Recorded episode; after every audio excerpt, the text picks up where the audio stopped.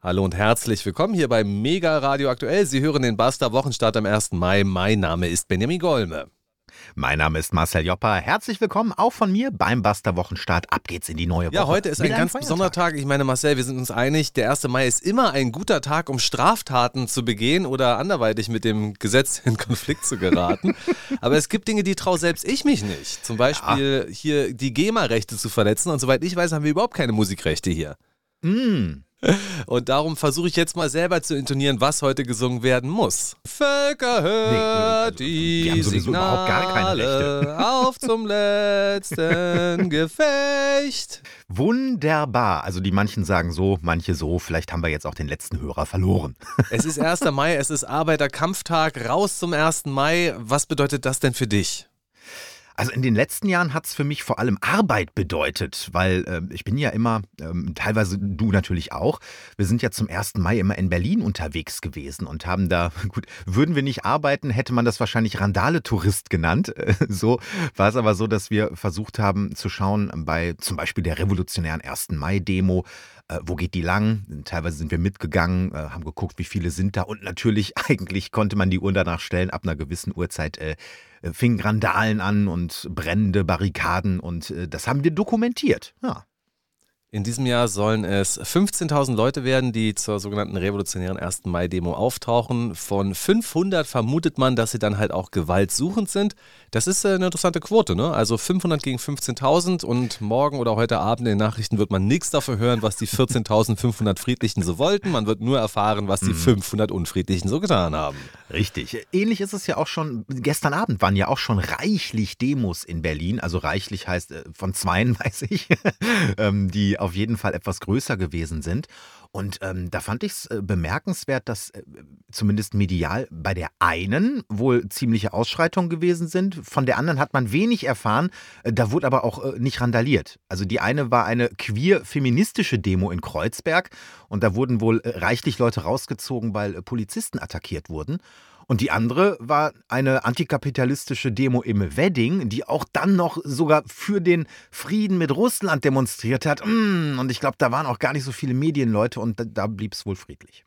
Ja, du musst halt auffallen. Wir leben ja in ja. einer Aufmerksamkeitsökonomie und wenn du beispielsweise wochenlang die oder sogar mittlerweile über ein Jahr lang die Straßen in Deutschland blockierst und dich äh, irgendwo festklebst, dann hm. bekommst du die Aufmerksamkeit. Hm. Das ist eine ziemlich dreiste Nummer, muss ich sagen. Ich meine, natürlich können wir gerne über Klima reden, aber tatsächlich beteiligen sich die Medien ja auf äh, unterschiedliche Weisen an dieser letzten Generation.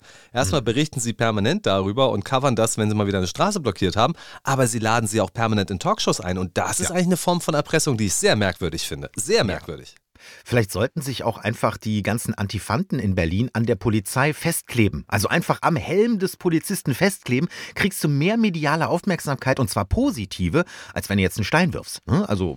Also kleiner Tipp von mir. Es hat auf jeden Fall Potenzial, dieses Festkleben, das mhm. stimmt. Und ich wundere ja. mich, dass da noch niemand drauf gekommen ist. Also ich mit meiner Organisation Fridays for Hubraum habe das ja hier vor zwei, drei Wochen schon in den Raum gestellt, dass wir einfach mal den öffentlichen Personennahverkehr lahmlegen sollten, um mal zu zeigen, was eine Hake ist. Richtig, ja. Aber zugelassen bei meinen Veranstaltungen sind natürlich nur Flinters. Flinters? Was ist, sind denn nochmal Flinters? Ja, du hast äh, doch die Demonstration in Kreuzberg angesprochen. Ach so, die queer-feministischen, die Flinters. Richtig, Ach, die. die Flinters. Frauen, Lesben, Inter, Non-Binary, Trans und Agenda. Also mm, wir mm. wären dort nicht zugelassen. das ist richtig. Außer wir hätten uns ein Kleid angezogen. Dann äh, würde es vielleicht wieder gehen. Das ist aber jetzt, glaube ich, auch äh, ein Vorurteil. ja, also. Schnell, schnell, unser Claim, schnell, Benjamin, unser ja, Claim. Okay, unser Claim lautet wie folgt: Also nehmen Sie das ja nicht alles zu ernst, schon ernst in der Sache, aber auch manchmal sind wir satirisch, wir sind ironisch, wir sind überspitzt, wir sind meinungsstark. Und ansonsten sind wir zwei Journalisten aus Berlin, die äh, ihr Bestes geben, hier schlechte Laune zu verbreiten bei den Leuten, die uns hören. Vor allem bei den Flinters. Liebe Grüße an den Flinters, also den Namen auf auf den bin ich wirklich ähm, total neidisch sollte uns Buster Berlin eines Tages äh, mal weggenommen werden und denkbar ist ja nichts auf dieser Welt, dann werden wir Flinter Berlin heißen. Ich finde das einfach super, da ist die Aggressivität schon im Namen und ich sag dir was, die Frauen, die holen langsam auf, die Frauen holen auf. Erstmal, sie gehen in Machtpositionen, dann werden sie ganz sicherlich auch ihre Macht benutzen, das heißt vielleicht auch aus der Sicht der Unterdrückten missbrauchen. Und Frauen werden aggressiv, Frauen sind Mitglieder von linksextremen ähm, Terrororganisationen, beziehungsweise werden dessen beschuldigt.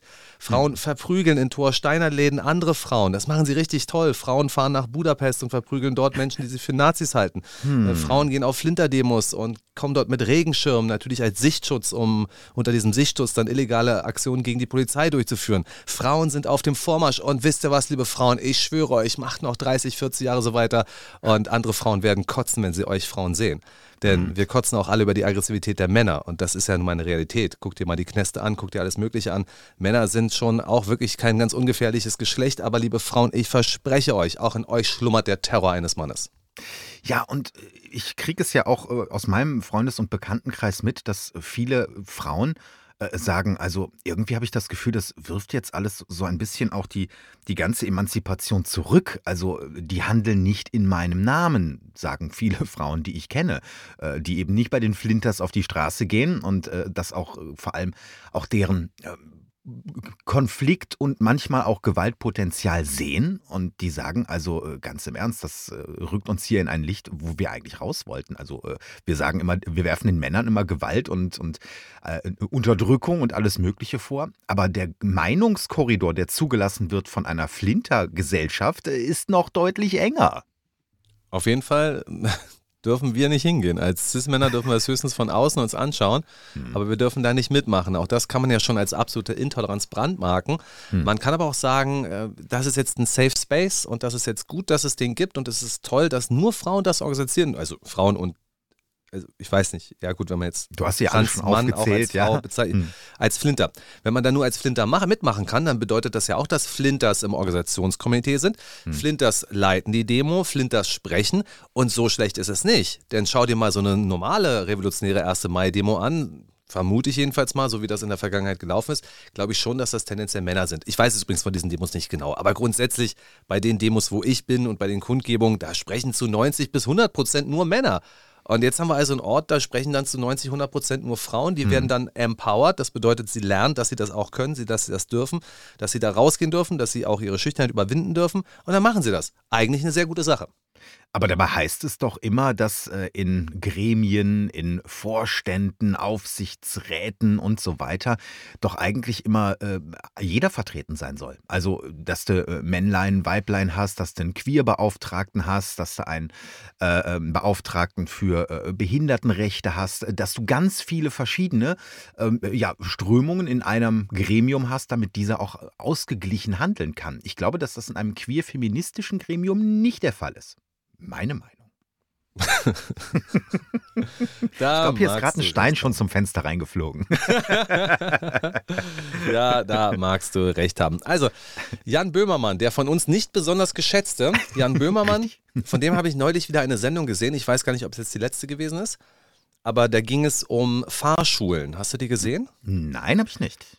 Naja, er hat dann halt Fahrlehrerverbände angefragt und ähm, hat sich versucht schlau zu machen, in wie vielen Fällen eigentlich junge Frauen von ihrem Fahrlehrer sexuelle Andeutung ertragen müssen oder auch den Versuch, sie irgendwo hinzulocken oder mhm. Angebote bekommen. Und das finde ich wirklich interessant. Ich finde das tatsächlich eine relevante Frage. Aber kriegt man darauf eine relevante Antwort? Also, ähm, da ist doch auch wieder Aussage gegen Aussage, oder? Oder ich meine, wie viele Fahrschulen kann sich denn jetzt ein, eine Redaktion dort vornehmen? Und äh, wie krieg, kommt man an die Daten von den Fahrschülern? Und äh, wie sind dann die Aussagen dort zu werten? Also ich sehe da sehr viel Meinungsmache und sehr wenig journalistisches Potenzial. Aber auch das ist nur meine Meinung. Und du willst jetzt von mir wissen, wie genau die Redaktion das aufgezogen hat. Habe ich recht? Welche genau. Quellen sie hatte? Bitte. Danke, Marcel. Ich war gerade im Till Schweiger-Modus, als ich mir das angeguckt habe. Von daher schwierig. also, sie haben schon nachgefragt bei irgendwelchen Stellen. Sie hatten auch irgendwelche Umfragen, da gab es irgendwelche Zahlen. Ähm, und dann haben sie beispielsweise die Homepages oder die Facebook-Seiten, also die Fahrlehrer sind ja alle ein bisschen älter, die sind mhm. ja noch bei Facebook. Ähm, das ist immer gemein, wenn man das sagt, weil ich weiß, dass auch einige unserer Zuhörer bei Facebook sind. Aber ich bin auch bei Facebook. Du bist auch bei Facebook. Ja, Ach, aber super. relativ, relativ wenig aktiv. Ja, siehst du, ich bin auch bei Facebook, aber da bin ich auch nicht aktiv. Aber freut euch, Leute, ich bin auch nicht bei Tinder, Instagram oder ja, da bin ich auch nicht aktiv.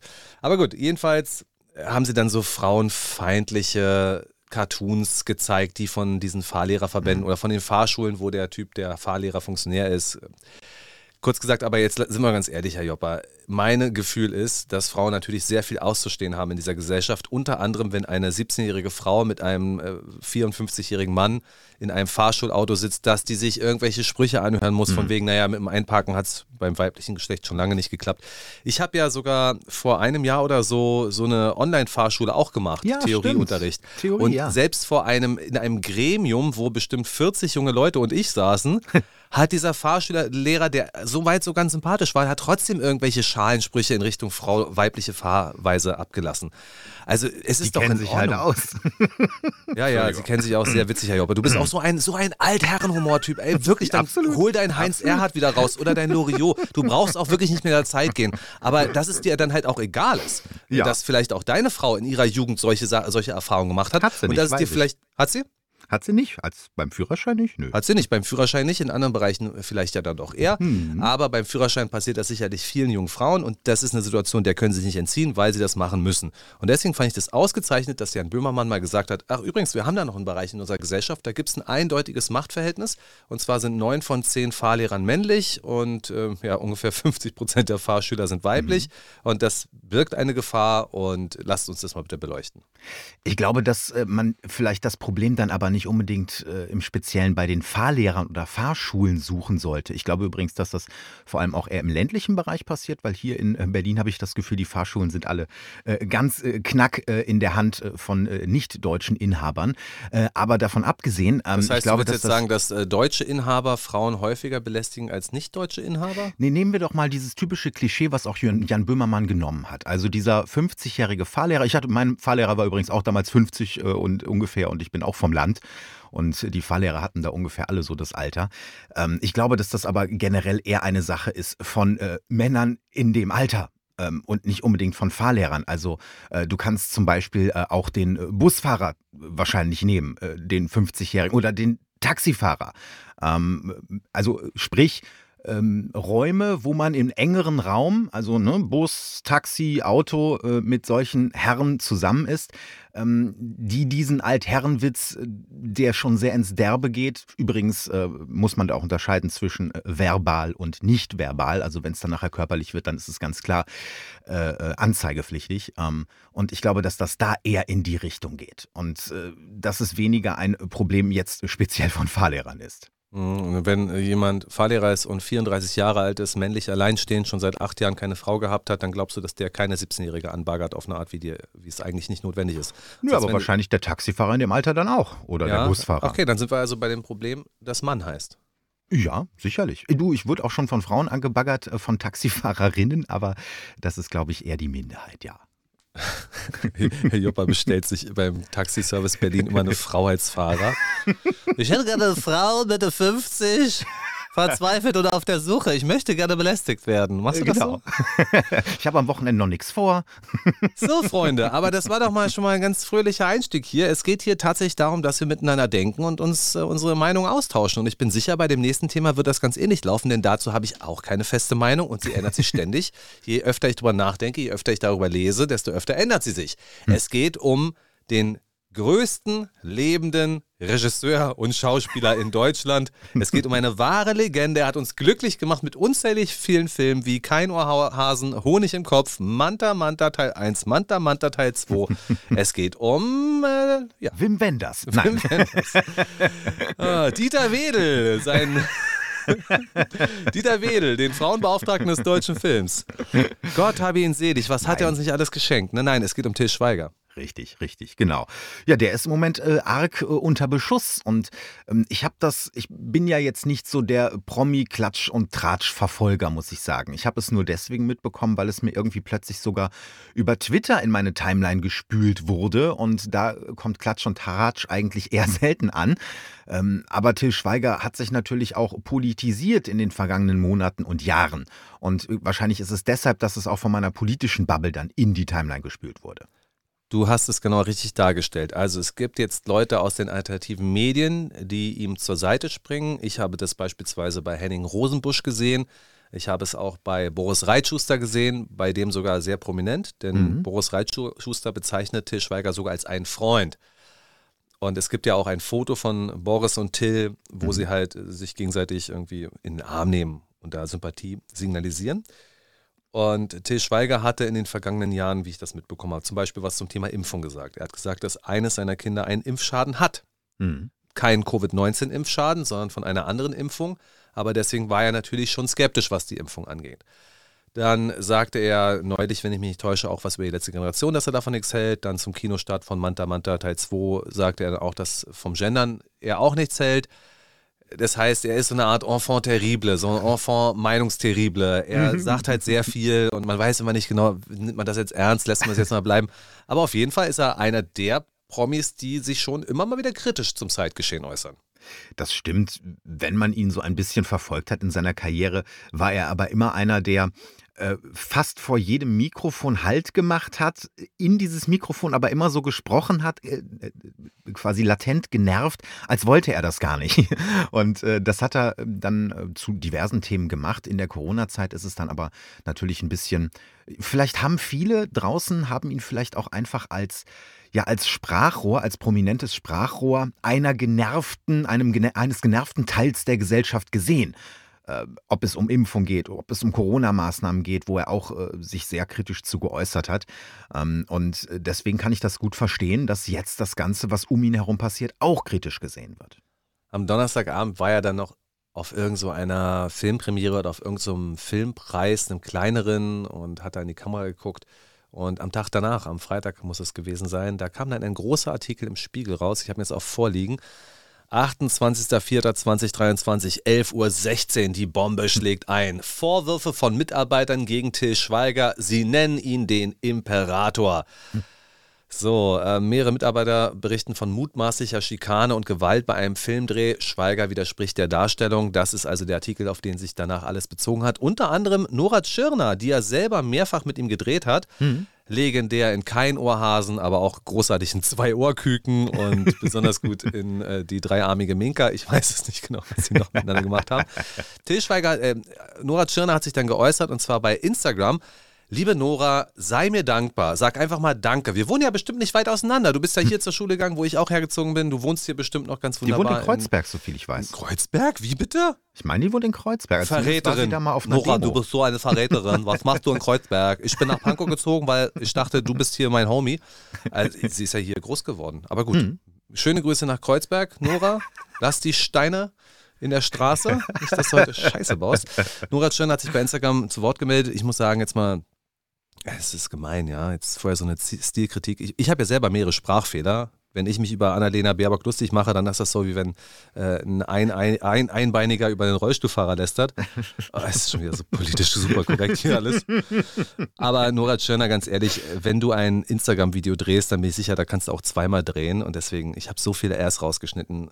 So geht's nicht. Das ist wirklich so für jeden, der, ich kann das vielleicht mal auch ohne S, äh, ohne rausschneiden vorspielen, also wirklich sehr anstrengend gewesen. Aber hier kommt eine bereinigte Fassung. Nora Tschirner äußert sich zum Spiegelartikel. Ich sitze hier gerade mit einem Pulsschlag wie ein Kolibri, weil ich einen ähm, Artikel gerade gelesen habe im Spiegel über ähm, Til Schweiger in erster Linie, aber auch über die Filmindustrie. Und dort, den könnt ihr ja alle nachlesen, haben sich sehr, sehr viele Leute dem Spiegel anvertraut und über Zustände in der Filmindustrie gesprochen, die von den Verantwortlichen als Prinzip null und nichtig erklärt werden. Und ich muss ehrlich sagen, ich habe da keinen Bock mehr drauf. Nö, da hat sie keinen Bock mehr drauf. Nora, hm. ich habe auch auf dein blasiertes von Oma abgeschwafelt keinen Bock mehr hm. drauf. Ich muss dich nicht mit zwei Punkten mal konkretisieren.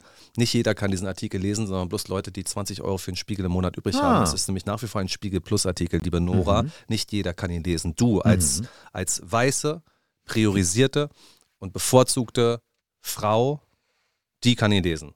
Herzlichen Glückwunsch. Und ich ja. auch als weiße privilegierte Frau. Und ich wieder mal nicht. Toll. Du natürlich, doch, könntest du, weil ich habe dir ja meinen Account gegeben, damit du ihn gratis mitnutzen kannst, aber hm. da du, nein. Machst, kannst du nicht, offensichtlich. Mache ich nicht. So ist das also mit Nora. Das war der erste Punkt. Der zweite Punkt, sie sagt, ja, der ging es ja nicht nur um Til Schweiger, sondern es ging ja um die Filmindustrie. Und da muss ich sagen, nein, Nora, das ist eigentlich nicht der Fall. Ich weiß nee. nicht, wie der jetzt gedruckt hätte, wäre der Artikel, aber ich würde mal sagen, das sind vielleicht acht gedruckte Seiten. Und da geht es irgendwie in einem Absatz darum, dass es ja auch Harvey Weinstein gegeben hat. Und da geht es auch mal mit MeToo und da gab es mal ein Problem. Aber direkt danach geht es wieder um Till Schweiger. Es geht im ganzen Artikel wirklich um Till Schweiger und am Ende ein bisschen um die Reaktion von Konstantin Film, aber es geht um mhm. Till Schweiger. So viel erstmal zur Einschränkung, aber sie hat uns ja schon mal schön eingeführt. Ja, die Frage ist natürlich, will sie da jetzt einem wie du vorhin auch schon sagtest, nicht gerade kleinen Regisseur in Deutschland ans Bein pinkeln, wenn sie vielleicht auch noch darauf angewiesen ist, äh, möglicherweise auch den ein oder anderen Film für oder mit ihm zu drehen. Äh, auf der anderen Seite kenne ich Nora Tschirner auch ähm, als ja, aktivistisch veranlagte Person, die in Kreuzberg auch zusammen mit Annalena Baerbock übrigens äh, damals beim Wahlkampf äh, aufgetreten ist. Und ähm, da auch, muss man sich mal anschauen, gibt es noch alte Bilder, wirklich vor so einer Horde von Ökomutis gesessen hat. Alle schön mit Maske natürlich. Und äh, auch Nora Tschirner hat während ihres Auftritts Maske getragen und hat da dann quasi für die Grünen den Wahlkampf gemacht. Und dass diese Frau, die ja eben aktivistisch quasi durchaus äh, ihren Hintergrund hat, ähm, nun ähm, diesen, diese Gratwanderung versucht, einerseits zu sagen, ja, in der Filmindustrie, da lief es doch immer scheiße und hier äh, äh, Frauen wurden da immer äh, äh, und so weiter. Auf der anderen Seite, aber das ging ja nicht nur um den Till. Ne? Also vielleicht will ich ja nochmal mit den drehen. Aber es ging ja nicht nur um den Till, das nehme ich hier einfach nicht ab. Punkt. Also sie sagt, sie hat da keinen Bock mehr drauf. Wir hören noch eine zweite Runde Nora Tschirner von ihrem Instagram-Account. Ich habe also eine Frage, wie man Sachen dokumentiert, stelle ich jetzt mal in den Raum. Aber äh, ich, also wenn man als Verantwortlicher sowas hört und noch nicht mal sagt, wir gucken uns das mal genauer an, wir gehen der Sache mal auf den Grund, sondern sagt, nee, nee, ist alles cool. Und damit auch den Mut ignoriert der Leute, die sich eben eigentlich das in ihren Positionen überhaupt nicht leisten können, die ja Angst haben, ihren Namen zu sagen und die sich es nicht leisten können, dann Fass aufzumachen. Also das ist echt höhnisch. Höhnisch, liebe Frau Tschirner, ist es, wenn Sie so über Menschen sprechen, die sich das gar nicht leisten können, weil sie beispielsweise Assistenten sind, weil sie beispielsweise Beleuchter sind, weil sie vielleicht für das Make-up zuständig sind und weil sie darauf angewiesen sind, mit Till Schweiger zusammenzuarbeiten. Mhm. Höhnisch ist es, Frau Tschirner, wenn Sie diese Menschen jetzt versuchen, so halb in Schutz zu nehmen, mhm. aber selber jahrelang mit Till Schweiger gearbeitet haben und nie ein Wort darüber verloren haben. Höhnisch, liebe Frau Tschirner, ist es, dass Sie Ihre Schäfchen natürlich im Trocknen haben, weil Sie nicht nur mit Till Schweiger also drehen mussten, weil Sie beispielsweise auch beim mhm. Tatort gedreht haben. Genau. Höhnisch ist es, wenn Sie über Menschen reden, die nicht in der Position gewesen wären, etwas zu sagen, wohingegen Sie, liebe Frau Tschirner, natürlich in der Position sind, als eine der bekanntesten deutschen Schauspielerinnen und Querdenkerin, also Querdenkerin im guten Sinne des Wortes. Also eine grüne Querdenkerin, mhm. eine engagierte, soziale, gegen Rassismus und gegen böse Dinge eintretende Frau. Wenn Sie nicht in der Lage gewesen sind, am Set mal ein Wort zu sagen gegen diese Situationen, die dort angeblich vorgekommen sein sollen. Frau Tschirner, das könnte man als höhnisch bezeichnen. Mhm. Und dazu kommt ja, sie, sie hat ja mit ihm gearbeitet. Also entweder müsste sie jetzt Butter bei die Fische geben und sagen, ja, das ist mir auch aufgefallen. Also der Till, ja, so wie der da die und die behandelt hat und ich wurde übrigens auch schon so und so behandelt und dann müsste sie Butter bei die Fische geben und diesen Frauen dann ja beispringen, wenn sie denn so etwas erlebt hatten. Sie hat nicht wenige Filme mit Till Schweiger gedreht. Oder sie müsste sagen, ich habe davon nichts gesehen, ich habe das nicht erlebt. Eins von beiden. Aber wie gesagt, diese Gratwanderung, die sie da versucht, ich weiß gar nicht, was sie sich dabei denkt, das nehme ich ihr nicht ab und das kommt für mich einfach nur blasiert rüber. Da sind wir bei einem wichtigen Punkt. Und genau das habe ich auch gesagt. Wir müssen gleich nochmal einordnen, ist das jetzt gerade politisch, also ist das jetzt aus gewissen Gründen der Versuch, mhm. Till Schweiger zu ruinieren oder ist das total legitim, dass man das mal anspricht? Aber was Nora Tschirner angeht, ist das eben auch mein erster Gedanke gewesen. Sie schließt sich der Angelegenheit jetzt an, vorher hat sie aber nichts gesagt, obwohl mhm. sie es eigentlich hätte tun können. Und ähm, auf jeden Fall kann man sagen, dass die beiden politisch in komplett unterschiedlichen Ecken liegen. Ich weiß nicht, ob das auch irgendeine Rolle spielt. ja. Das ist doch grundsätzlich. Ach, jetzt weiß ich, wer, was ich sagen wollte. Genau. Das ist nämlich das, was, ich, was mir auch nicht gefallen hat. Jetzt muss ich zugeben, dass ich nur zweieinhalb Minuten gesehen habe. Möglicherweise hat sie länger gesprochen. Ähm, mich stört das wirklich, genau wie du es gesagt hast. Wenn mich jetzt jemand anspricht, guck mal, du hast doch damals auch da und da gearbeitet und da ist doch auch Mobbing passiert und ähm, da gab es da auch ein ganz klares Verhältnis von Chef zu Untergebenen und da gab es da auch rassistische Andeutungen, da gab es sexistische Sprüche. Warum hast du nichts gemacht? Hm. dann würde ich heute sagen, weißt du was, mit meiner heutigen Stärke hätte ich vielleicht etwas gemacht aber auch nur vielleicht, denn Abhängigkeiten gibt es immer. Zu mhm. dem Zeitpunkt habe ich mich da auch unwohl gefühlt. Mein Chef wusste auch, dass ich sicherlich eine andere Meinung hatte als er. Er hat es trotzdem gemacht, was vielleicht auch ein Machtinstrument ist. Ja? ja? Trotzdem etwas zu tun, obwohl man weiß, dass andere es nicht mögen, sich das aber trotzdem rausnehmen, weil man denkt, ha, guck mal, das kann ich mir nämlich erlauben. Ja? Mhm. Warum hast du es nicht gemacht? Da habe ich gesagt, ja, da, weil das damals für mich eine große Hoffnung gewesen ist. Ich wollte unbedingt in die Medien und deswegen habe ich nichts gesagt und der Chef hat auch immer gesagt, also wenn du jetzt was sagst, dann bist du übrigens mhm. morgen nicht mehr hier. Ja. Das war ja ganz klar, da wurden ja Drohungen ganz klar ausgesprochen. Hm. Ich würde das erklären, aber ich würde mich jetzt nicht hinstellen und sagen, das ist alles immer so schlimm und endlich traut sich mal was zu sagen. Und ich übrigens auch, äh, nee, das finde ich nicht in Ordnung. Vor allem nicht, wenn man so unendlich erfolgreich ist. Hm. Till Schweiger ist ja jetzt anscheinend erstmal nach äh, Mallorca. Der hat da ja eine Zweitwohnung. Da hieß es bei der Bild natürlich direkt, äh, Till Schweiger flüchtet nach Mallorca. Gut, wir haben Maiwoche, relativ viele andere Leute sind auch im Urlaub. Vielleicht ist er einfach nur so geflogen, weiß man nicht, ist eine Behauptung der Bild-Zeitung, aber er zieht sich jetzt auf jeden Fall erstmal raus, Till Schweiger. Ich habe übrigens bisher noch nichts gehört, wie er sich geäußert hat. Vielleicht sagt er auch, hat er nur die Augen gerollt und hat gesagt, ah ja, die nächste Welle, die sitzt sich auch noch aus. Also der Artikel ist wirklich ziemlich heftig, der ist sehr, sehr lang und da gibt es unterschiedlichste Vorwürfe. Das reicht also von Till Schweiger attackiert einen Mitarbeiter von Konstantin und soll ihm auch ins Gesicht geschlagen haben. Till Schweiger ist äh, unfreundlich, wütend, macht Leute runter, überzieht Drehzeiten, sorgt mit seinem Druck, den er auf das Team auswirkt, dafür, dass auch Sicherheitsvorkehrungen nicht ausreichend getroffen sind. Bei Manta Manta 2 soll auch eine Beleuchterin von einem Dach gefallen sein, drei Meter mhm. in die Tiefe, komplizierter Knochenbruch.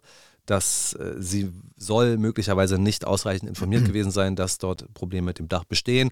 Also es ist eine ganze Reihe von Vorwürfen mhm. und die mhm. Konstantin-Film hat dann, sagt dann immer bloß, nee, nee, also das könnt ihr alles vergessen, das ist, spielt gar keine Rolle.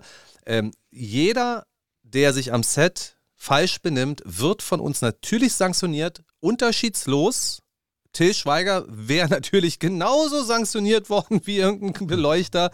Ach so, dann erfährst du, dass an so einem Set eigentlich Alkoholverbot ist und im nächsten Satz liest du, dass ja Till Schweiger angeblich schon um 10 nach 8 mit dem Weizenglas gestanden haben soll, um 10 Uhr vormittags mit dem Weizenglas gestanden haben soll.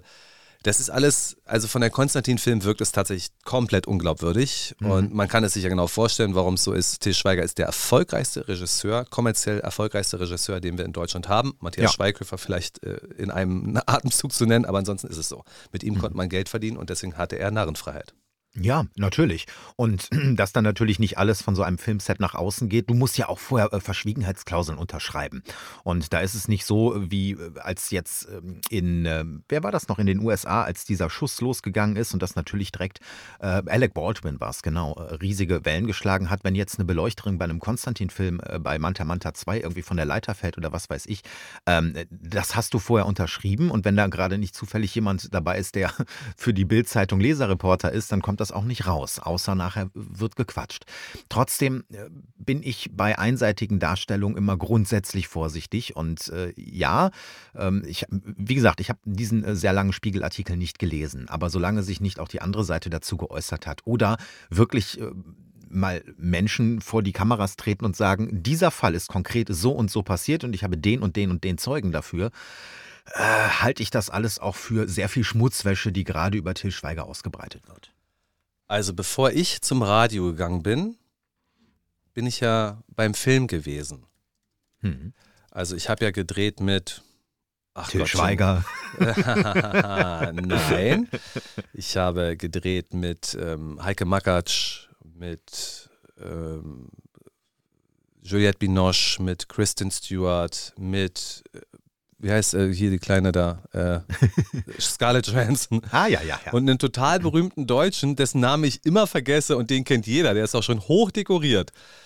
Aber wie heißt der Mann? Ich suche hier schon gerade berühmte deutsche Schauspieler, der ist nicht dabei. Aber gut, Leute, ich mache mich jetzt natürlich wichtig. Tatsächlich war ich immer nur Komparse. Das heißt, ich war jemand, der im Hintergrund durch die Gegend gelaufen ist. Und ich kann euch versprechen, das ist alles schon über 15 Jahre her. Aber bereits dort als Komparse der eigentlich gar nichts weiß und gar nichts mitbekommt und nie bei einem Till Schweiger-Film mitgedreht hat, kannte ich die Geschichten über Till Schweiger schon damals alle. Weil die Leute, die da öfter beim Film arbeiten, also die Blogger, die Komparsenbetreuer, hm. denen ist ja auch manchmal langweilig. Und dann erzählen die halt die Geschichten. Und dann erzählen sie Geschichten von diesem Trailer, in dem Till Schweiger da gewohnt hat und was dort alles vorgefallen sein soll. Also diese Geschichten sind seit über 15 Jahren Talk of the Branche. Hm. Das hm. weiß jeder. Okay, ja, das ja, ist kein ja. Geheimnis. Und jetzt darf sich keiner hinstellen und sagen, Mensch, jetzt sind wir aber überrascht. Das ist genauso wie bei diesem Jimmy Savile, diesem BBC-Moderator, Disc-Jockey, der dem dann vorgeworfen wurde, in hunderten Fällen Kinder sexuell missbraucht haben. Ein Mensch, das ist jetzt aber überraschend. Unser hm. Jimmy, das hätten wir jetzt uns nie vorstellen können. Gut, während seiner Karriere gab es immer mal wieder solche Gerüchte. Leute, es gibt einfach Fälle, da weiß jeder, was abgeht. Mhm. Und dass die Medien, dass der Film durchseucht sind von Drogen, sexuellen hm, Situationen, in denen es Machtmissbrauch gibt, Übrigens auch von Frauen, die ihren Sex einsetzen, um ihre Karriere zu befördern. Ja, auch das ja, gibt ja, es natürlich. Übrigens höre ich das von Frauen nie. Ich höre von Frauen eigentlich nicht, dass es genau dieses Problem auch gibt, dass Frauen ihren Körper anbieten oder es interessant finden, mit den Stars oder mit den Regisseuren, Produzenten eine Affäre anzufangen. Vielleicht, weil sie es sexuell interessant finden, aber vielleicht auch, weil sie das tun, um in ihrer Karriere nach vorne zu kommen. Mhm. Und dass das für Männer ja auch ein Problem sein kann, dass sie davon nicht nur profitieren, sondern auch ver wie nennt man, äh, verführt werden können. Das ist immer gar nicht. Gehonigpottet nennt sich das, Genau, glaube ich. Ne? das ist irgendwie gar nicht Thema, ja. Aber dass diese Sachen permanent sind in dieser Branche, das weiß doch wirklich jeder. Und vor dem Hintergrund finde ich es nicht verkehrt, wenn es jetzt mal angesprochen wird. Ja, du, äh, wie gesagt, mal gucken, was dabei jetzt rumkommt. Dass sich die, dass sich, äh, äh, ich weiß nicht, also dass sich der Spiegel jetzt gerade Till Schweiger aussucht, vielleicht weil sie genau in dem Moment irgendwelche Hinweise bekommen hat, vielleicht aber, weil man sich auch aus politischen Gründen gedacht hat, den Till Schweiger, den nehmen wir uns jetzt mal vor und da wühlen wir jetzt mal und da werden wir schon was finden. Ich meine, du kennst doch auch die Story damals von dem Beleuchter, da gucken wir jetzt nochmal ganz genau hin. Mir gefällt der Zeitpunkt nicht, das ist das eine. Ähm, und mir gefällt halt äh, generell nicht das, warum jetzt? Weißt du, wa warum jetzt? Die, dieser Punkt geht mir die ganze Zeit durch den Kopf. Wenn das doch äh, die ganze Zeit bei Till Schweiger schon der Fall gewesen ist, äh, glaube ich nicht, dass äh, gerade jetzt äh, damit Manta Manta 2 kein Erfolg wird. Ich glaube sogar, dass vielleicht eher die Leute, die sich den angucken, denen das ist das völlig egal, weil wir haben es nicht mit hoher Kinokunst mit und Film noir zu tun. Ähm, mir geht dieser Zeitpunkt nicht aus dem Kopf. Und das ist für mich, das hat einfach ein Geschmäckle. Man kann argumentieren, jeder Zeitpunkt ist der richtige Zeitpunkt, um darüber zu sprechen. Wir haben eine Branche, die total problematisch ist. Also lasst uns in dieser Branche doch mal ein bisschen aufräumen. Lasst uns darauf hinweisen, was Wird in Ordnung ist, was nicht in Ordnung ist. Lass uns, ja, lass uns darauf hinweisen, ähm, dass beispielsweise am Dreh theoretisch auch gewisse Regeln herrschen und dass man gewisse Drehzeiten einhalten muss und lasst es uns doch einfach tun. Also beispielsweise sind die Gewerkschaften in den Vereinigten Staaten ja deutlich stärker als die Gewerkschaften bei uns. Hm, Ob das, das jetzt dazu stimmt. geführt hat, dass die Zustände dort in jeder Hinsicht besser sind als bei uns, kann ich nicht beurteilen. Übrigens, also ich habe ja bei mehreren Filmprojekten mitgemacht. Das eine war tatsächlich äh, mit Juliette Binoche, einem sehr berühmten Schauspiel äh, Regisseur. Und ähm, dann war ich bei Captain America am Set, dann war ich bei Heike Mhm. Makatsch, diesem Hildegard Knef-Film am Set. Ich kann sagen, überall herrschte eine total gute Stimmung, eine gute Mhm. Atmosphäre. Klar, die haben auch hart und lange gearbeitet, wir waren auch lange da, aber ich habe sowas Mhm. nie mitbekommen, Respektlosigkeiten. Also es ist auch nicht in der ganzen Branche der Fall. Nein, du, ich, ich habe ja während meiner Studienzeit auch bei, ich glaube, insgesamt vier Filmen äh, als Komparse mitgewirkt. Ähm, ja, hauptsächlich waren es allerdings deutsche Filme, so äh, klassische ARD-Filme. Äh, und ein Kinofilm war dabei, ähm, ich überlege gerade, äh, der war mit, ich weiß es schon nicht mehr, zu lange her. Aber da ist auch wirklich sehr viel äh, Harmonie am Set gewesen und äh, man hat sich sehr gut verstanden. Und wenn denn dann mal länger gedreht werden musste, waren auch Nachtdrehs mit dabei, äh, dann wurde man wenigstens gut verköstigt. Ähm, das war völlig okay. Ich habe aber übrigens auch mit vielen Kameraleuten später Kontakt gehabt, die gesagt haben, es gibt einen großen Unterschied und da kannst du jeden in der Branche fragen. Es gibt einen großen Unterschied zwischen deutschen Schauspielern und US-amerikanischen Schauspielern. Und da rede ich jetzt nur von der breiten Masse. Es gibt immer Ausreißer, von denen hört man dann häufig auch, aber ähm, dass sich deutsche Schauspieler, vor allem nicht die A-Riege, sondern so die B- und C-Riege, dass die sich häufig sehr abgehoben ähm, positionieren, sehr, sehr von oben herab sind und äh, dass dahingegen die A-Riege in Hollywood, ähm, ob das jetzt ein Tom Hanks ist oder äh, ob das, äh, keine Ahnung, wie, wie hieß nochmal der, der, äh, der immer gestrippt hat in seinen Filmen, ich weiß es nicht mehr, wenn die in Deutschland drehen, drehen ja häufig in Babelsberg, wenn die da sind, äh, sollen unglaublich freundlich sein, überhaupt nicht von oben herab, die geben eine Runde Pizza aus, die helfen mit, das Sofa zu schleppen. Das fand ich unheimlich interessant und ich kann mir nicht so ganz erklären, woher es kommt, äh, aber äh, ist bemerkenswert. Channing Tatum oder so. Meinst ja, den, Channing? Tatum, Okay, genau. Alles klar. Also gut, ich denke, wir können das Thema jetzt langsam abschließen. Sollte es an den Sets von Till Schweiger so zugegangen sein, wie es beschrieben ist, muss man schon auch fragen, warum so viele Leute so lange da mitgedreht haben und auch immer wieder mit ihm drehen. Äh, da heißt es dann auch, ja, er zahlt ja auch gut und er ist ja ganz wichtig in der Branche. Aber wenn ich jetzt zum Beispiel Beleuchter bin, Kameramann oder, oder, oder und dann kommt das Angebot für einen Till Schweiger-Film, dann habe ich trotzdem die Freiheit, Nein zu sagen. Äh, selbst wenn natürlich viele dieser Leute mit dem Geld wahrscheinlich nicht so begütert sind, wie Til Schweiger es persönlich ist, glaube ich schon, dass es möglich ist, ein Projekt abzusagen und zu hoffen, dass ein anderes Projekt kommt. Wenn dort ja, Beschreibungen sind, ich kann nicht mehr schlafen und so weiter, es ist so schlimm mhm. und jetzt habe ich einen Burnout und vorher hatte ich das nie, aber mit Til Schweiger habe ich das. Ey, jeder wusste tatsächlich, worauf er sich eingelassen hat. Und wenn man da immer weiter mitmacht, dann wird man in gewisser Hinsicht tatsächlich auch zu einem Mittäter, weil man das System damit unterstützt, dass man jahrelang dort mitarbeitet. Und äh, ich habe einige Freunde noch, ich habe ja mal Theater, Film und Fernsehwissenschaften studiert. Ich habe äh, viele Freunde, die in dem Bereich tätig sind. Äh, ein Regisseur ist dabei, es sind viele Schauspieler dabei. Und äh, es ist nun mal leider so, dass wir nur eine sehr, sehr kleine A-Riege in Deutschland haben, die auch von ihren Rollen sehr gut leben kann. Sehr gut. Das sind sehr wenige. Dann haben wir eine B-Riege, die kann so einigermaßen gut mit Serienrollen leben. Und dann haben wir ganz viel, was danach kommt, die gucken müssen, wo sie bleiben und dann viel nochmal Bühnengeschichten machen und so weiter. Ähm, um jeden Tatort wird sich gerissen. Ähm, äh, und wenn es nur die selbst die kleinste Nebenrolle ist. Und es ist ein riesiges Haifischbecken, was im Gegensatz, und das ist vielleicht auch ein Unterschied zu den USA oder auch Frankreich oder auch Italien, ähm, die fördern den Film. In Deutschland ist der Film absolut unterfinanziert. Schauspieler was? sind unterfinanziert im, im Vergleich, der, im europäischen Filmförderung Vergleich. in Deutschland hm? ist doch mega ja, groß. Allein der letzte Film von Til Schweiger wurde mit einer richtig? Million gefördert. Ja. Aber an die Filme musst du erstmal drankommen. An die geförderten Filme. Wenn du da dran bist, dann ist das der Honigtopf. Das ist großartig. Ähm, wird nicht unbedingt dann bis zum letzten Schauspieler äh, freigeben. Aber dass du zum Beispiel dann an so einem Film ähm, teilnehmen kannst, da ist ein Hauen und Schlagen und Stechen dass du eben zum Beispiel an die Filmförderung äh, Land Brandenburg oder keine Ahnung drankommst.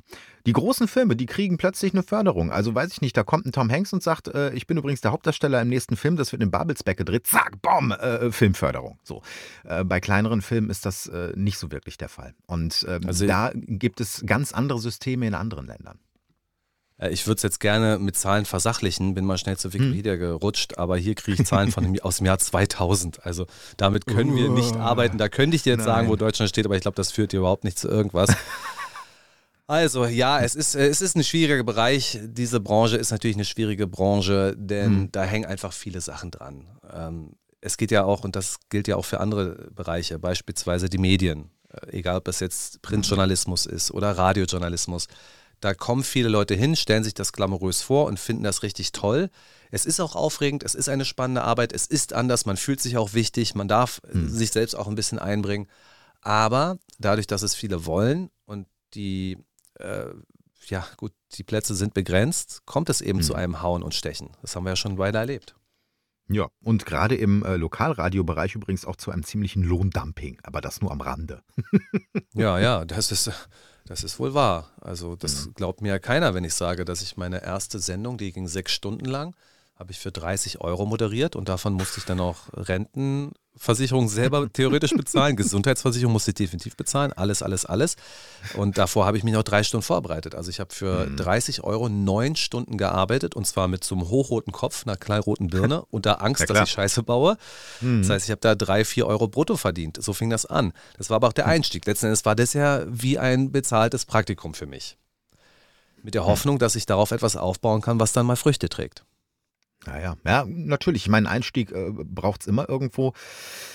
Aber wenn es dann nachher auch so weitergeht und äh, auch da kenne ich noch ein paar Leute, die äh, im Lokalradiobereich arbeiten. Übrigens, die Schere geht da extremst weit auseinander. Du kannst auch richtig, richtig, richtig viel Kohle beim Radio verdienen dann sind das natürlich größere ähm, Privatradios, aber gerade bei den kleinen ähm, oder wenn du Nachrichten machst, also das ist teilweise schon sehr erschütternd, wenn da irgendwie ein gestandener Journalist von 50 Jahren irgendwie sitzt und äh, dann einen Lohn bekommt, wo ich sage, uh, also als Bäckergeselle kriegst du, glaube ich, mehr, dann ist es schon schwierig. Es hält aber auch niemand davon ab, Bäckergeselle zu werden. Also wir halten mm, niemanden davon mm, ab. Mm. Ne? Also das ist völlig das richtig. ist ja eine Lebensentscheidung, was man möchte und ja. wofür man sich jetzt geboren fühlt. Hm, absolut, natürlich. Anfra äh, wie war das? Nachfrage und Angebot, immer auch so eine Sache. Ne? Ich muss sagen, das gefällt mir alles sehr gut hier. Das ist ein schöner Tag der Arbeit. Ich meine, wir haben hier natürlich auch noch Töne von allen bedeutigen Weltenlenkern, aber warum eigentlich? Wir reden einfach über die Arbeitswelt. Und ja. ähm, ich kann sagen, dass ich ja tatsächlich das schwarze Schaf in meiner Familie bin, weil ich der Einzige bin, der keinen Hochschulabschluss hat. Also ja, meine Familie hat sich tatsächlich hochgearbeitet. Meine Eltern waren in ihren Familien die ersten Akademiker. Mhm. dann haben, ich habe mehrere Geschwister und alle haben einen akademischen Grad erreicht, außer meiner Person. Das heißt, diese Pyramide gehe ich auf der anderen Seite wieder runter. ja, Aufsteigergeschichte in der Familie und ich bin jetzt die Absteigergeschichte in meiner Familie. oh Mann, oh Mann, oh Mann. Das Weihnachtsessen ist bestimmt ganz erschütternd für dich. ja, ja, ich muss immer die Teller abräumen und abwaschen. Darf es noch was sein? noch ein Nachtisch? Aber so ist das. Nee, es ist schon eine spannende Sache. Ich meine, was, was zählt, Abitur habe ich ja durchaus auch gemacht, aber dann vergleich dich mal mit deiner Abiturnote mit den heutigen Abiturienten. Hm. Die haben ja alle 1-0. Ja, äh, vor allem, wenn es in Corona gemacht wurde, aber das stimmt, ja. Äh, mein Abi war ein ganz, ganz schreckliches, aber immerhin happiges.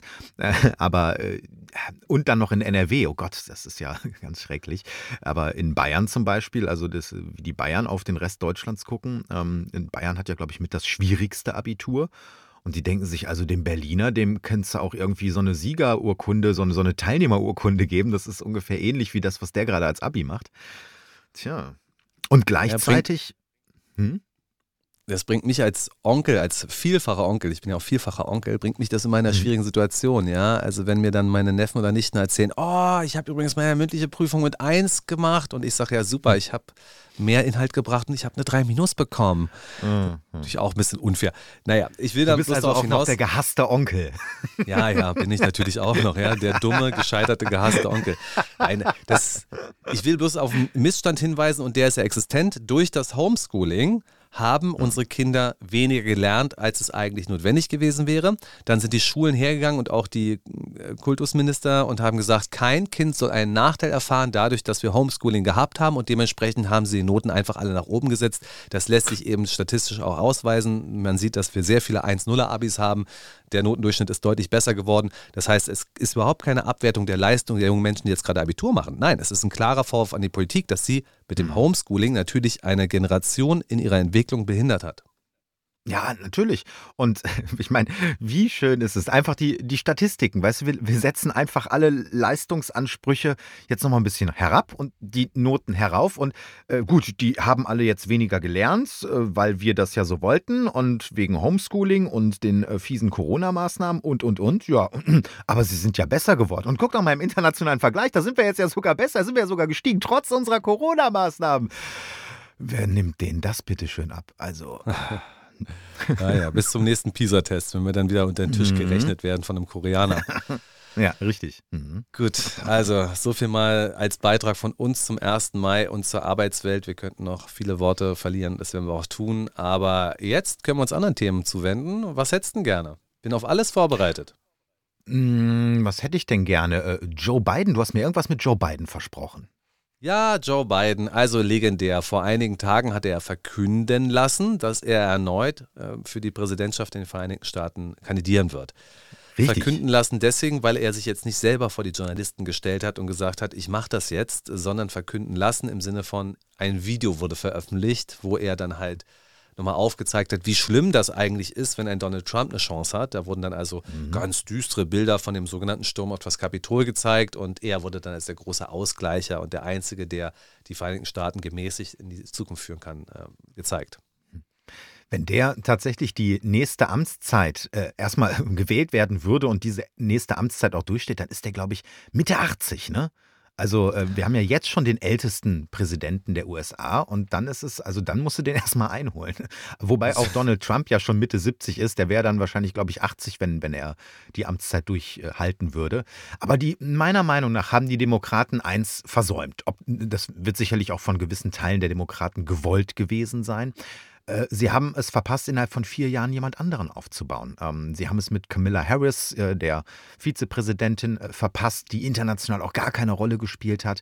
Und selbst im Land, wenn du dich mit ein paar Amis unterhältst, selbst im Land ist sie ein Wink-August gewesen. Ähm, und die war eigentlich nur zu, zum Wahlkampf vor vier, fünf Jahren gut. Und wenn da keiner ist, dann musst du halt nochmal auf Väterchen Biden, auf Öpperchen Biden zurückgreifen. Äh, bei den Republikanern, da scheint ja im Moment wenigstens ein bisschen, ja, Wumms zu sein. Und äh, auch Trump hat da ganz sicher noch nicht irgendwie die Kandidatur sicher. DeSantis ist da. Du hast noch diverse andere, die die Republikaner gerade ankündigen.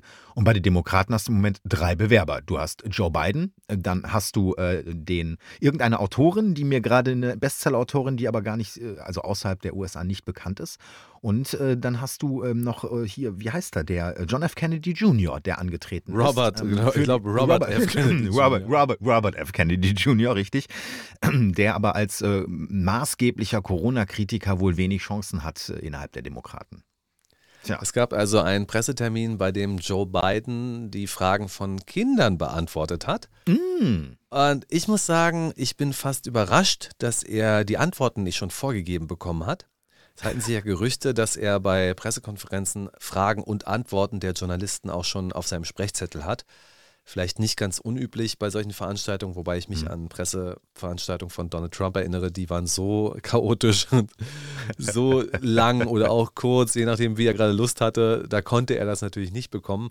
Bei Joe Biden halten sich Gerüchte, dass er tatsächlich oftmals Informationen hat, welche Fragen gestellt wird und wie er zu antworten hat. Das scheint hier das aber nicht bei Kindern, Fall. Ja, bei Kindern ist das schwierig. Stell dir mal vor, die stellen dann, äh, weil Kinder einfach Kinder sind, eine ganz andere Frage und er liest aber die Antwort der ursprünglichen Frage vor. Das hätte möglicherweise wäre es schiefgegangen. Brave Kinder kommen in den Himmel und böse werden äh, Republikaner. Also wenn du Kinder natürlich richtig briefst, dann werden die, glaube ich, überhaupt nicht auf die Idee kommen, da eine falsche Frage zu stellen. Hm, ja, hm, wer weiß, genau, ja, ja. Echt, ja? Aber was haben Sie also, denn nur gefragt?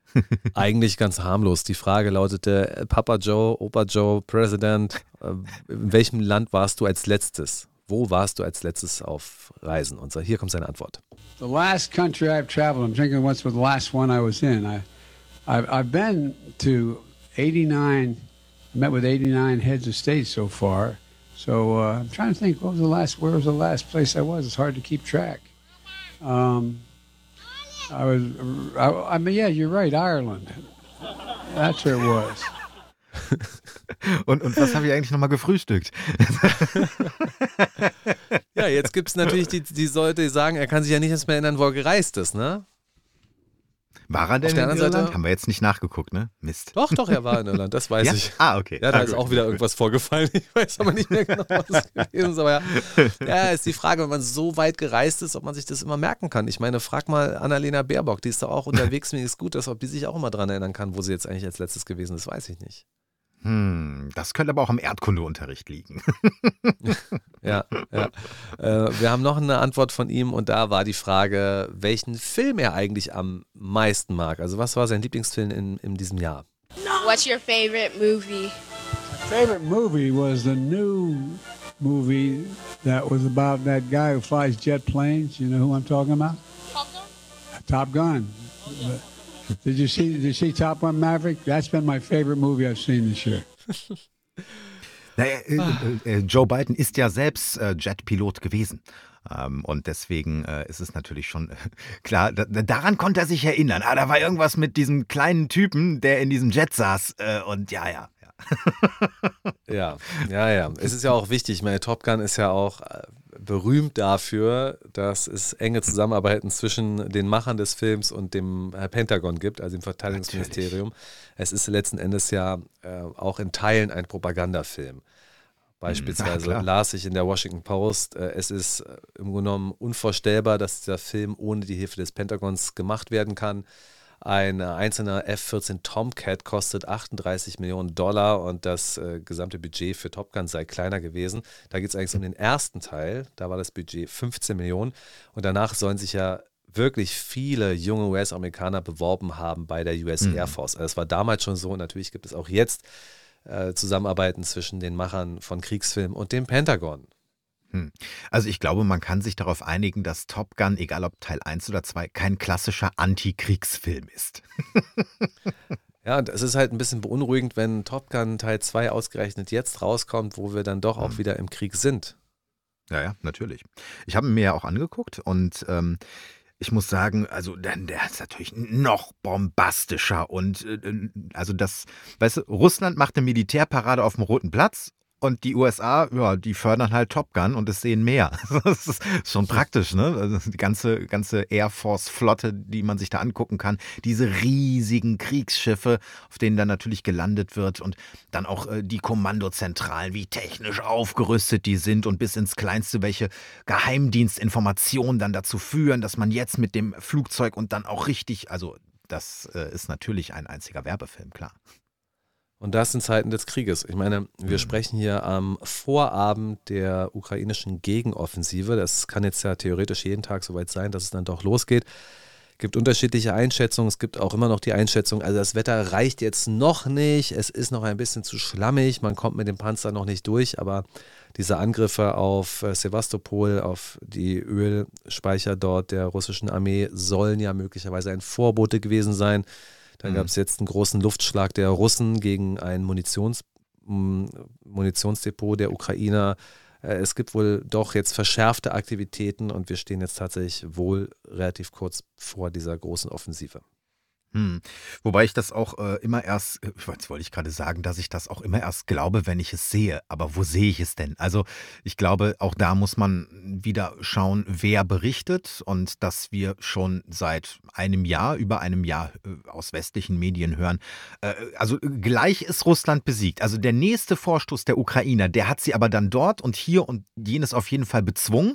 Und es kann eigentlich wirklich sich nur noch um Tage handeln, bis äh, die Ukraine befreit ist lesen wir ja dauernd.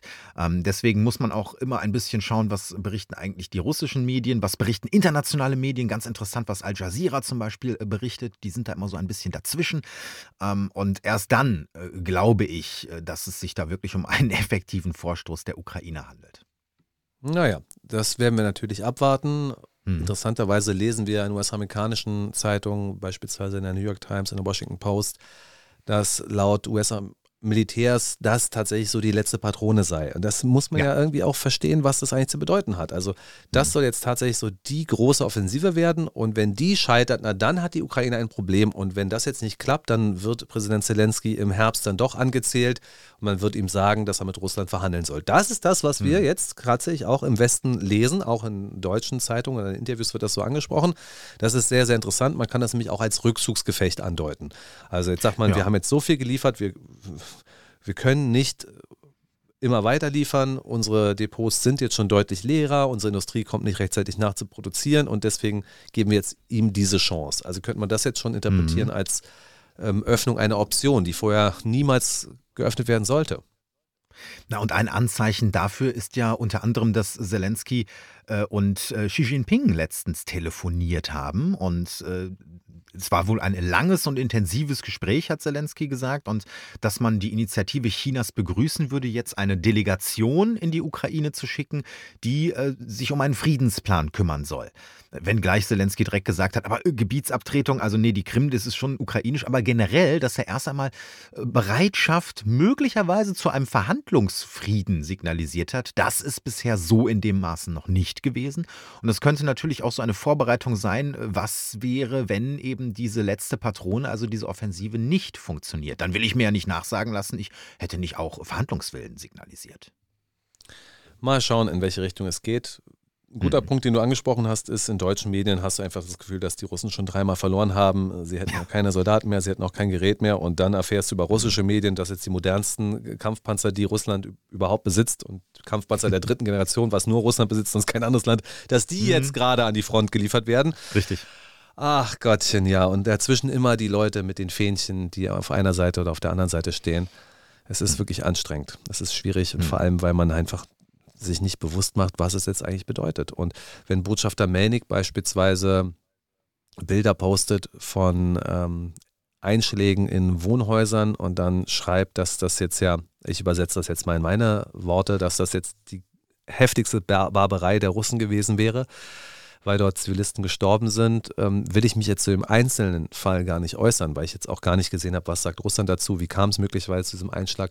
Aber was ich sagen möchte, ist, Herr Melnik versteht gar nicht, dass jeder seiner Posts im Grunde genommen auch ein Appell an den Frieden und für Friedensverhandlungen ja. sein kann. Und er interpretiert Stimmt. das halt immer anders. Er sagt, nein, wegen dieser Vorfälle werden wir niemals mit den Russen verhandeln können und wir müssen sie aus dem Land befördern.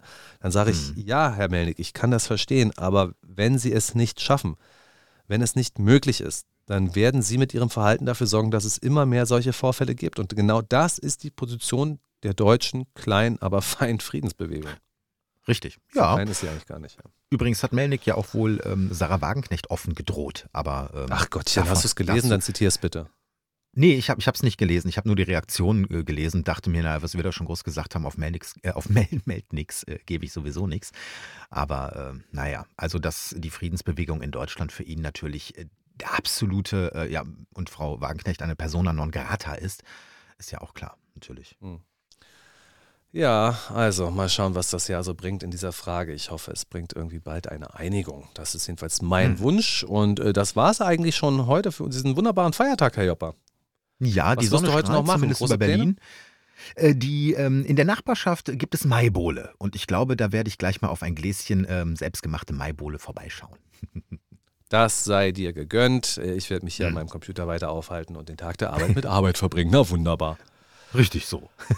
Aber unseren Zuhörern wünschen wir natürlich alles Gute. Genießt die Sonne am heutigen Tag. Macht mal ein bisschen blau, aber nicht so wie Til Schweiger, jedenfalls nicht ganz so heftig.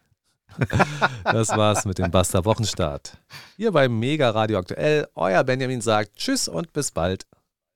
Mein Name ist Marcel Jopper. Bis dahin und kommt gut in die neue Woche.